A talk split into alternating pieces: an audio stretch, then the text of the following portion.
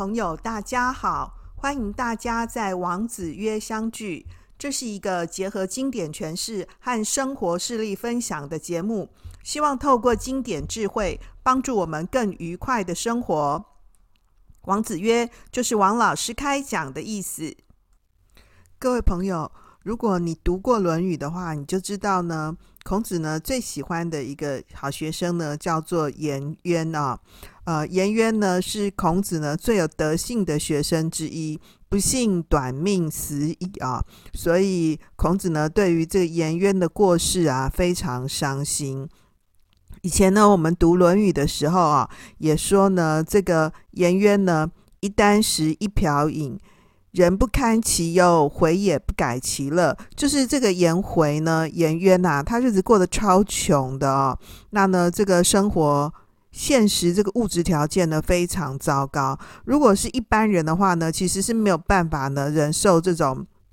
这么样辛苦啊，贫穷的生活，所以人不堪其忧嘛，哦。可是呢，颜回呢，他不会因为这个物质条件呢的困穷哦，而觉得自己很辛苦，他还是觉得自己就是很认真读书啊，哦，那就是沉浸在学问领域里面呢，他也就觉得很自足、很快乐。所以孔子呢，特别呢喜欢他。那当然，他道德很好嘛，书念得很好啊，所以是孔子最喜欢的一个学。生啊，那呢，呃，如果您持续呢收听我们王子约节目的话呢，前面你可能有听过呢，我们有介绍过有一位贤人，他名字叫做颜和啊，颜就是那个颜渊的那个颜啊，颜色的颜，和是那个阖家光临、阖府光临啊，一个门字部的那个和啊，颜和。那呢，过去的几集里面呢，曾经跟各位呢简单分享过呢。颜和呢是很像呢颜渊类型的人物啊，所以在庄子里面呢写颜和呢，一般呢会被大家考虑说很像是颜回的分身哦。所以今天的这一讲呢，我们要跟各位呢继续呢来介绍颜和的这里头的形象啊。庄子当中的颜和的形象，诶，蛮像颜回的分身哦，哦这是呢，呃，我们最后一次呢，跟各位呢介绍颜和啊。所以，如果呢你没有听到呢前面关于颜和的描述的话呢，欢迎你听完呢今天的这讲之后呢，回去收听我们的 EP 四十三集、六十一集、六十七集啊。所以，我们有四集的这个单元里面呢，都介绍了李颜和这个人物。那呢，如果你呃忘记呢言和，或是你真的对言和蛮感兴趣的话呢，可以回去听这几集啊。那今天要跟各位介绍的呢，就是这个庄子里头呢介绍言和哈最鲜明啊，描写他本人的这个外在的表现呢最鲜明的一个单元是庄子的让王篇啊。那呢呃让王篇呢一样啊是属于呢这个。庄子的外篇，所以呃，一般会认为说呢，没有那么像庄子本人的思想啊。让王啊，这两个字呢，题目意思就是辞让王位啊，就是就是这整篇里面大部分都是在写说这个辞让王位呢，呃，透过去就是我不要去当王这件事呢，来写说生命很可贵啊。然后我们对于这个外在的利禄名位啊，就是。不必重视啊，因为这些这个王位啊，用我们现在的话来说，就是这个政治上面的权力拥有呢，可能是妨碍了我的养生。所以整篇里面啊，全部都在写这个众生的思想。不过这个故事跟故事之间呢，比较没有连贯啊。还有呢，这个故事里面写的这个人物呢，可能也会跟他这个别篇里面呢，互相有点小打架。比如说我们今天介绍的这个言和啊，所以呢。这个从苏东坡以来呢，都认为说这一篇呢不是庄子本人写的啊。但是我们也说了，这个呃，虽然这些外篇呐、杂篇的单元呢不是庄子本人制作的，啊但是其实是跟这个庄子的思想有相通之处，可能是庄子的后学写的啊。那呢，在这篇里面呢，我们就可以发现呢，发挥这个养生，对不对？众生啊，重视自己生命啊的。思想呢是很深刻的，所以因此呢，就也还跟各位呢继续谈一谈啊。好，那这个故事呢是这个《让王篇》的第五个小故事啊。故事是这样子的，也是一样，原文比较长啊，所以我就是用讲故事的方法来说。这个原文是说呢啊。这个鲁国的国君呐、啊，听说呢，这个颜和啊是一个得道的人啊，就派使者呢去送了一大堆呢聘礼呢去拜见他啊，去表达说呢，哎，他很敬仰他的这个意思啊。那这个颜和呢，守陋履啊。这个居部之一，就是他住在那个很狭窄的这个巷子里头，那穿着这个粗布衣啊，就是这个形象打扮呢，是跟颜渊很像的啊。一箪食，一瓢饮嘛，哈，那呢，所以住的地方很差啦，穿的衣服也很糟糕啊，是麻布衣，然后而且呢，他还亲自喂牛。所以是过着一个很很简单的啊，很传统的这种这种家居辛苦的生活。那这个鲁国的国君呢，一到了之后呢，哎，那当然到言和家，就言和就亲自接待他嘛。这样子的一个穷人呢，一定是没有什么什么同仆的啊，那就言和亲自来接待，然后来开门。这个使者就问这个言和说：“哎，这边是言和的家吗？”那言和就说：“对啊，这就是我家呀，哈，我就是言和。那呢，这个使者呢，就送上礼物要给他。诶，这个时候言和呢，就回答他说：啊，诶，我担心你说呢，啊，你这样当使者，你是不是会听错了啊？你听错了，怎么有可能会？”个送一大堆礼物给我，像这样子的一个人呢，对不对？我这个穿的这么差，住的这么差，你会不会是听错了？你还不如说呢，回去仔细问个明白啊！这代替王来送礼送错人，那不是糟糕了吗？啊，诶，使者想一想也是对哈，对不对？你是什么咖啊？对不对？我们王怎么会让我来送礼物给这样的人呢？于是呢，使者就回去啊，想说呢，进一步呢查问清楚呢，诶。问清楚之后，哎，真的是要拜见言和，哎啊，礼物是真的送给他的。后来那个使者呢，就再来找言和，哎，却却再也怎么样也找不到他了。所以故事就写说，像言和这样子的人呢，是真正的厌恶呢，为了追求富贵而给自己呢带来这个身心祸患的人。好，所以真恶富贵也是真正的厌恶呢富贵的人。好，这个故事就到这边了啊。然后呢，原文呢就下了一段呢评论。这个评论是说啊，所以说呢，这个道的本身呢是用来呢治身的啊。道的本质是用来治身的，就用来养生的。道的剩余的东西呢，才来治理国家。道的这个糟粕啊，或是道的这个渣渣啊、土芥啊，才用来治天下的。所以这样子看起来说呢，这个世俗啊，这个帝王的功业呢，其实是圣人呢的余事，并没有办法呢来帮助人呢这个完身养生，就是保全我们自己的生命啊啊！但是呢，现在呢，一般世俗说的君子啊，大部分呢都为身弃身啊，就是呢不顾自己身体的安危啊，去追逐物欲啊。不顾自己心理上面的这个健康，就放弃了自己的本性啊，去追求这些身外之物啊，名位啊，名利啊。那所以呢，这不是很悲哀吗？哦，所以呢，庄子呢在讲完故事以后呢，发表了一个评论。下一段是指出一个，那我们该怎么办呢？这个正确的做法是什么呢？文章就继续提到说啊啊。这个圣人呢，他的动作啊、行为呢，必定呢要这个会先仔细的明察呢，他所以往跟所以为，就是我在做事以前呢、这个采取任何行为动作的时候，会先想想看呢，我做这件事情呢的目的是什么，所以往。啊，那呢？所以我的目的是什么？以及我所要采取的行动模式是什么？这个意义到底在哪里？所以不是轻举妄动的。我今天行事为人的目的呢，是出自于呢满足我的这个自私欲望，还是呢是出于呢追求呢这个大道呢？啊，是为了管理我自己的这个。欲望、自私，还是说呢，为了呢服务这个自然无为的天道呢？啊，所以呢，他就说，如果说啊，现在有这样的一个人，他用呢这个随侯的宝珠呢去射这个千仞高的麻雀啊，那世人一定会嘲笑他。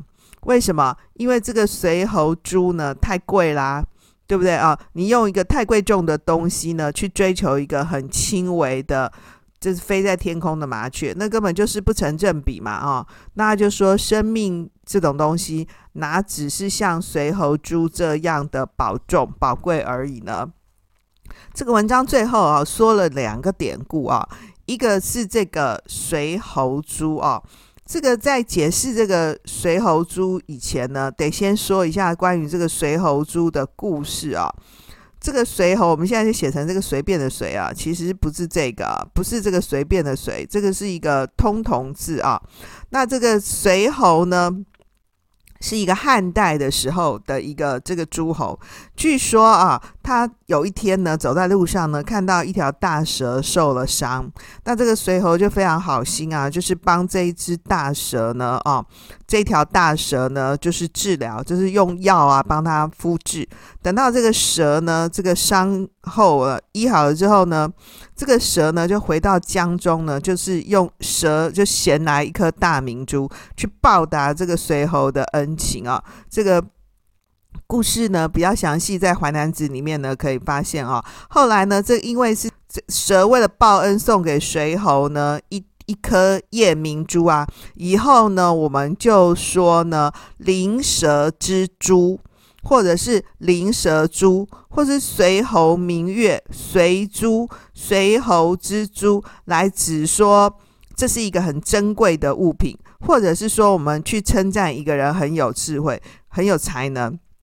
比如说啊，我们就会说：“哎呀，王博士胸怀随侯之珠，文采斐然，令人赞叹啊！”胸怀随侯之珠，就是称赞他说他很有才能、很有智慧。那那随侯珠、随侯之类的呃随珠啊，这种就是很高档啊、很贵的宝贝就对了哈。那还有一个呢，春秋时代呢，还有一个非常重要的。宝物呢是这个和氏璧，那和氏璧呢，可能就有一些朋友呢有听过啊，呃，这个和氏璧呢是说春秋时代呢有一个楚国人，他名字叫做卞和，那卞和呢就从这个楚国的这个山脚下呢找到一块璞玉，那他就很高兴啊，就把这个璞玉呢拿去送给这个楚厉王，那楚厉王就找那个玉工来鉴定啊，鉴定之后呢发现哎，它里面。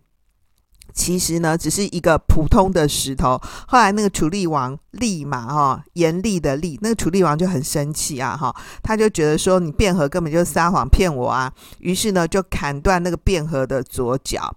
然后卞和就觉得说，这真的里面是宝玉啊，那个玉不是外面看起来都是石头嘛，然后要用那玉工去进去切啊，里面才会发现是翠玉，对不对？可是卞和就说，我找到这个真的是啊。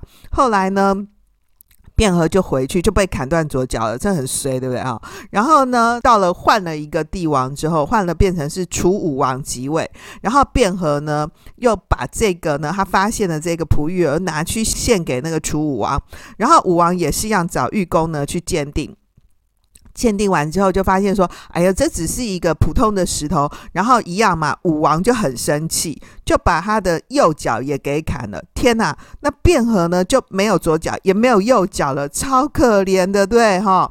好，然后呢，他就怀抱的还是一样带着这一块美玉，到了又换了一个帝王，变成了楚文王即位以后，然后卞和呢就带着这个呢，他发现的这个璞玉呢。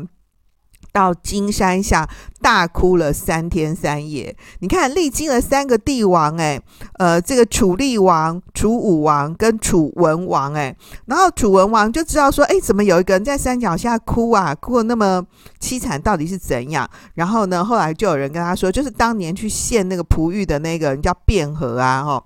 然后这个楚王呢就说，好好好，那找他来，就是把他那个找来的那块玉呢，呃。再来找玉工鉴定，然后玉工就已经鉴定过，之前都说就是是一个普通的石头嘛。然后那楚王就说：“那不然的话呢，再仔细的看一看啊，这把这块的这个外面的那个石头的那个样子呢，哈，再仔细的琢磨琢磨。哎，果然就发现呢，那个外面那个粗粗的石头的里头呢，是有一块宝玉的。”于是呢，这个楚王呢就把这块宝玉呢命名为和氏璧。哎，所以大家听呢和氏璧的故事，就是在这样子来的啦哦。这个韩非子的《和氏篇》里面呢，也有介绍过这样的一个故事。所以呢，这个春秋时代的两个重要的宝贝呢，就是这个和氏璧跟我们刚刚讲的呢随侯珠啊。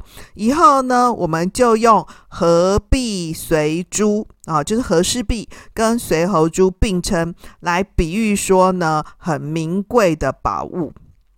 那个“谁”呢？我们现在也就写成是这个呃有错字边的啊，其实正确应该是没有错字边的啦哦。那呢，这个故事里面呢，庄子就说啊、哦，你呀、这个拿着这个随侯珠呢，去弹当这个蛋。子弹去把那个树上的那个麻雀呢弹下来，你根本就是太蠢嘛，对不对？你用呢很贵重的东西去求得一个呢很没什么的、很轻微的东西，这是一件很笨的事情啊、所以呢，他就讲说，这个圣人呢其实是不这样做的啊、那故事原本是在讲言和啊。对不对？透过呢鲁国的国君呢去礼聘言和这件事情呢，去凸显呢言和呢是一个呢这个厌恶富贵的人。那生命是很贵重的，这个富贵追求富贵啊、名利啊、地位啊，其实是很容易造成我们生命的捆绑。可是，一般的人呢、却呢会宁可去追求这些外在的东西。对庄子来说呢。就很像是呢，呃，用宝珠去呢打麻雀一样啊、那庄子特别启示我们说，哎，如果是圣人的话，他在行动之前呢，他是不这样子做的啊、他必定会明察呢所以知和所以为。所以知呢，就是我为什么要采取像这样的一个行动？我要去追求这件事情，他这个行动的目的是什么？然后呢，才去决定说呢，如何对应呢事物的方法啊。所以他说，这个圣人呢，动作必察其所以知跟所以为啊。所以因此呢，就不会去做这种危害自己啊、放弃生命的事情啊啊。那这个故事里面讲的这个言和呢，跟我们前面呢在人间世里面呢，也跟大家介绍过言和，各位就可以发现有一点不一样，对不对啊？那个人间世里面的言和呢，去是要去当这个太子的老师的。跟这个故事里面的言和呢，只有表现出他很这个困穷的形象，诶，那就没有办法直接呢画上等号哦，那没有错的啊、哦，呃，不过呢，言和呢其实只是呢庄子用来说明思想的一个假托性的人物、哦，那他也不是一个个真的如此。可是呢，从这不同的面向呢来了解呢认识言和、哦，那我们就可以发现说呢。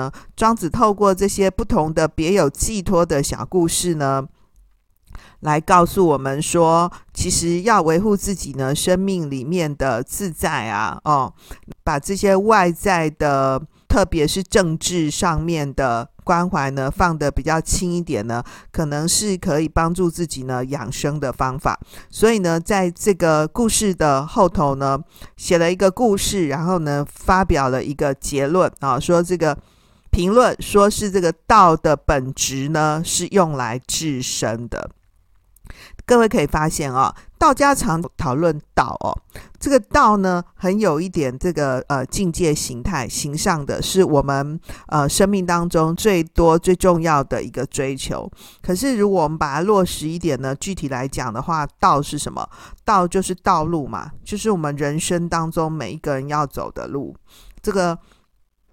你走路啊，走在不同的路上面，大马路你就要遵守红绿灯嘛，对不对？斑马线嘛，有一些这个道路交通条例，对不对？那么如果是走在那个没有号志的山上的路，那呢，有一些路可能是有一点难走的，对不对啊？啊，那这是具体我们可以看见的路。那如果是隐形的，就是到底自己人生当中最重要的追求是什么呢？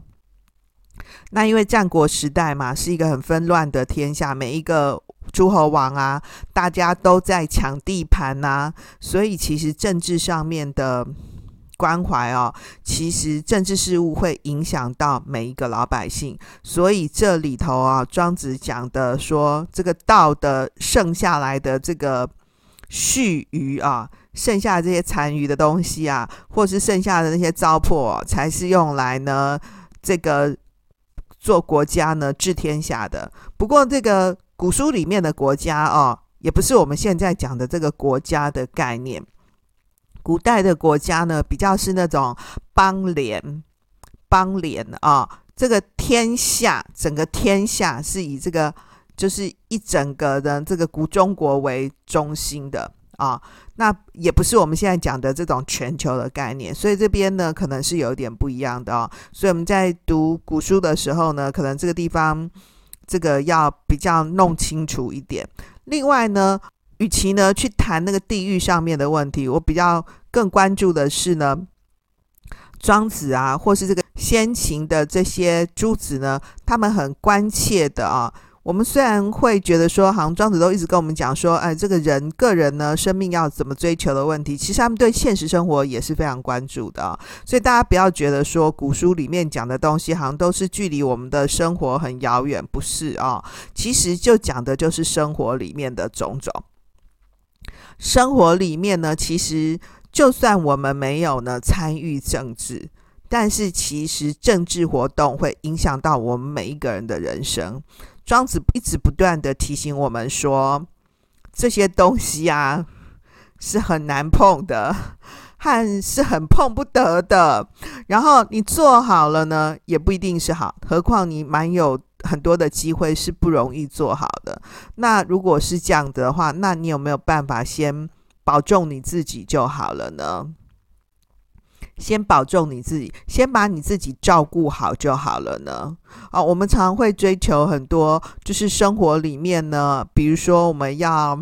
开心啊，要快乐啊，这是个人最基本的。庄子告诉我们说，那关于开心快乐啊这些，你可以从什么样的角度去思考？因为其实造成我们不开心、不快乐的事情，其实还蛮多的。如果说你就说，哎，不会啊，我还蛮满足，那我恭喜你好不好？我恭喜你。好，那呢，呃，会不会有那种信用卡忘记交钱的时候，然后 OK，忽然发现说啊，这个过期了，然后要被那个交那个递延利息，还是说从来真的都不用为了你的经济而操心？那如果你可以不必为呢你的这个生活经济生活而操心的话，那你有没有为你的健康而操心？哦，那可能各位朋友你都很年轻啊，你也都还蛮健康的。诶，你是真的很健康，还是说你去逃避？你根本没有检查，你也不知道你健不健康嘛？所以庄子说哈，关于像这些哈，人要怎么样呢？保重自己啊，要怎么样保重自己，让自己尽量的不要烦恼。不要烦恼，可我又是活在现实生活里面的，我每天看到这么多呢乱七八糟的新闻，然后呢，周围传来的这么多呢，这个朋友的八卦，你要完全的不受影响，很困难吧？那庄子告诉我们说，那怎么样才能够去追求到自己生命当中真正要的追求？你拿你所拥有的这个随侯珠和氏璧去打小鸟，你搞错了嘛？对不对？何况那又不是一个什么了不起的鸟，是呢这个麻雀耶，还不是呢？你看有的人养那种很漂亮的鸟，哎，不是这种啊。所以呢，就是借着。言和呢，连那个王送给他礼物，王想要来跟他交朋友，他都懒得理啊，他干脆就跑了，躲起来，你知道吗？对，就躲起来啊！所以你们再来找我，根本也找不到。各位，你有没有发现哈？那个言和啊，这故事里面的言和是真的还蛮有智慧的啊。就是一开始就阻绝这个祸患在先呐、后面就反正你就再来找我，就找不到，这件事就结束了啊。所以这个言和是一个蛮有点意思啊，在庄子的笔下蛮有点意思的一个一个对象啊。我们会把这个言和呢故事的相关资讯呢写在。本集节目的最后的地方，有兴趣的话呢，你可以回头再去听听这几集。好了，回到今天的重点整理。第一个呢，《让王篇》里面呢，大部分都是在阐释呢这个众生的思想啊。篇章里面大部分都借着着辞让王位，让王嘛哈，来凸显呢生命是很可贵的，所以呢要轻视呢利禄名位。第二个呢，在这个故事里面呢，啊，这个鲁君呢礼聘言和，言和呢恶富贵哈的这样的一个例子呢，来讲说呢，生命是很贵重的，但是一般的世俗君子呢，却轻身逐物啊，轻视自己的生命身体去追逐外物，就好像是拿着这个宝珠呢去打麻雀一样，他这个庄子认为说很不值得啊。所以比较合适的作为是什么呢？去仿效呢圣人的动作行为。这个圣人呢要发动行为的时候，必定会明察所以知和所以为啊，就会先理解自己这个行动呢的目的啊所在。那所以呢才知道说要怎么样应试待物的方法。另外呢，在这个故事里面呢，还有一个。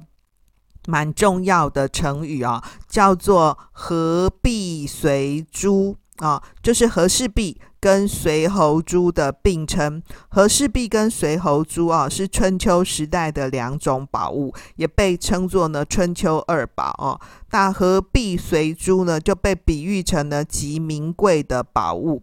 那也被这个成语也可以写作呢随诸金玉”，金是那个楚国。啊，金玉啊，因为这个卞和嘛，哦、是楚国人啊。那这个随，我们现在写成这个有错字边的随也是可以的啊。那当然这边有这个随侯珠跟卞和和氏璧的典故啊，我们就在呃这个前面的说明里面呢，跟大家说过了。想想看啊，这个和氏啊，卞和啊，怀抱着和氏璧。